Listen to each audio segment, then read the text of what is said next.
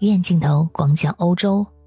身材修长而窈窕，容貌娇艳而美丽，这是人们对于选美皇后的印象。如果想看传统意义上的欧洲美女，请打开法国小姐的选美频道。入选的佳丽们都是娇美动人，身材傲人。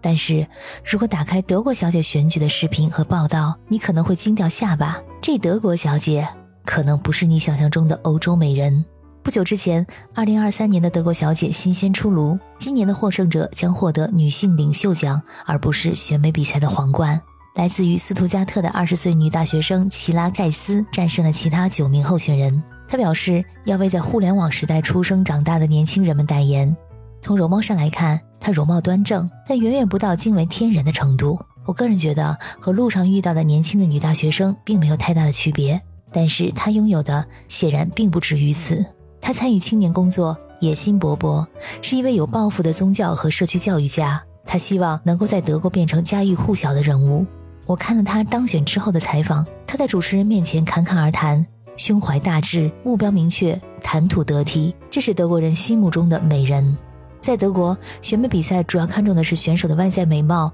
自信还有才能，同时还会考虑他们的教育背景和社会责任感。在德国的选美比赛通常注重倡导多样化和包容性，强调女性在社会中的平等地位，并且赞扬选手们积极投身于慈善还有社会公益事业。此外，德国的选美比赛也会提高人们对环境保护和可持续性发展的意识，鼓励选手们在这些方面做出积极的贡献。作为胜利奖金，二十岁的盖斯获得了两万五千欧元，作为青少年工作奖励金来实现他选择的项目。他在当选之后立即说。他很感激能为青年工作提供一个平台。他深知青少年工作的重要性，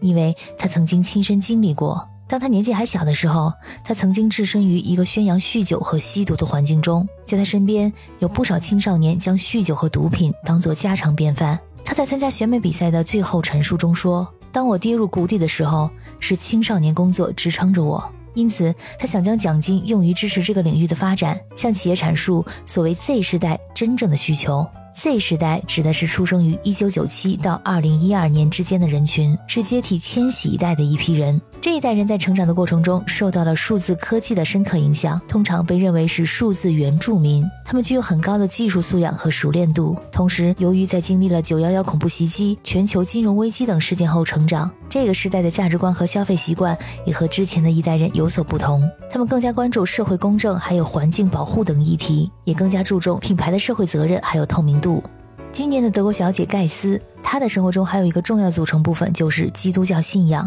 去年，她在这里帮助创立了一个青年社区，致力于在社交、创意和音乐层面促进年轻人的发展。在大学里，她攻读的专业是神学。在本季，共有一万五千名女性参加了德国小姐的选美比赛，其中有十位进行了决赛。其中有来自下萨克森州的一名跨性别者，有前网球职业选手，有黑人生命也珍贵的活动家，有来自汉堡的游戏玩家等等。所有选手在竞选当晚有多轮机会向观众介绍自己，还有他们不同的目标，而不是展现自己的美貌与身材，甚至连泳衣展示环节都没有，感觉更像是职场类综艺来赢得 BOSS 们的青睐，而不是选美比赛。德国小姐这项选美赛事拥有将近一百年的历史，在过去，参赛选手必须要穿着泳装走秀，而外貌美丽是选拔的硬件条件。不过，从二零一九年开始，这项赛事进行了全面的改革。从此以后，选手不需要再穿着暴露的比基尼在 T 台上表演，而且高挑苗条的身材也不再是必要的条件。外貌在德国小姐这一项赛事中不再重要，更重要的是参赛的女性必须展示强大的个人魅力。这一改革是想要强调选手的个性还有智力，使比赛更加注重内在品质还有社会责任。比赛还将设立一个智力竞赛环节，用来测试选手的才智还有智商水平。二零一九年的德国小姐冠军纳丁娜·贝尔奈斯就曾经在外貌上引起过争议，因为她是德国选美史上第一位有牙缝的德国小姐冠军。二十八岁的纳丁娜供职于斯图加特当地的警局，参与过多起网络诈骗案的侦破。她的牙缝一直受到各方的关注，并且成为她的独特标签。事实上，过去被认为是身体残缺的牙缝，在这些年来逐渐被人们接受和欣赏，